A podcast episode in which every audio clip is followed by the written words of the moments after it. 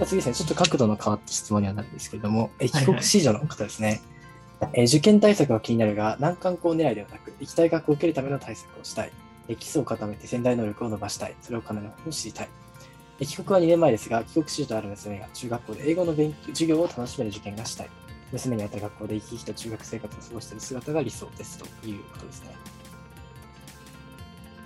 あの、帰国生の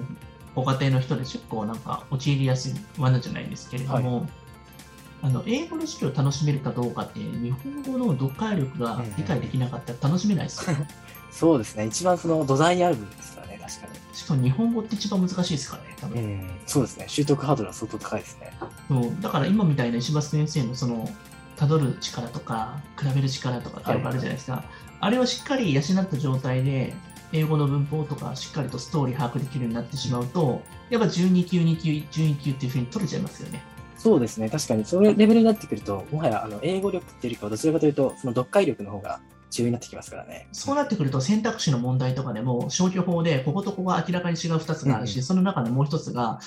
明らかに合ってそうなところと、間違ってるところの逆説になってたってことも気づいたりとか、はいはい、そういったところのなんか、あの国語力を鍛え抜いたからこそ、中学受験で養ったからこそ、なんかその、英語とかの検定とかもうまく取れたりとかするような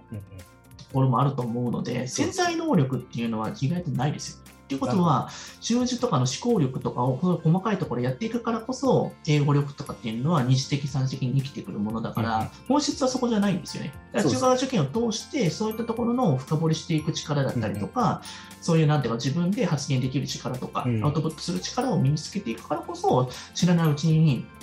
学力がついてきて難関校っていうのをいけるようになりますだから狙いとかじゃなくて、もっともっと深いところをやっていくってところですね。そうすると、おのすとこの辺のところが届いてくるようになるし、向こうからやっぱり、あの、情報としてもね、入ってくるようになるので。うん、なるほど。うん。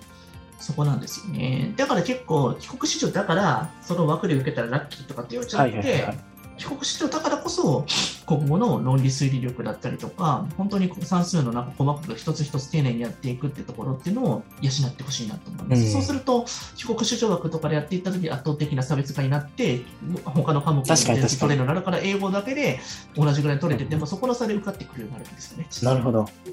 そうです。じゃあ、あえて帰国子女の強みにそこまでその頼りすぎることなく、通の中学受験生と同じ勉強した方が本人意外と帰国子女のところで戦うから英語英語ってみんななるからそこで当者になるから逆じゃないです、本当は国語とか算数で実際のところあの結構簡単にさらっとしかやってなかったりとか、理解思考力養えてない状態の子たちがいるからこそ、そこをガツンと伸ばすことによって、受かりやすくなりますよね、やっぱ。しかも日本のそうですね、中学受験算数の教育って本当にレベルが高いですから、世界的に見ても。うん、めちゃくちゃ高い。うん英語でそれを説明することってそんな難しくないんですよ、本質が理解できたら。ああ、そうなんですね。なるほど。実際に直木先生はその経験が終わりである。そうです。そんなに難しい単語使わないですし。うん、なるほど。うん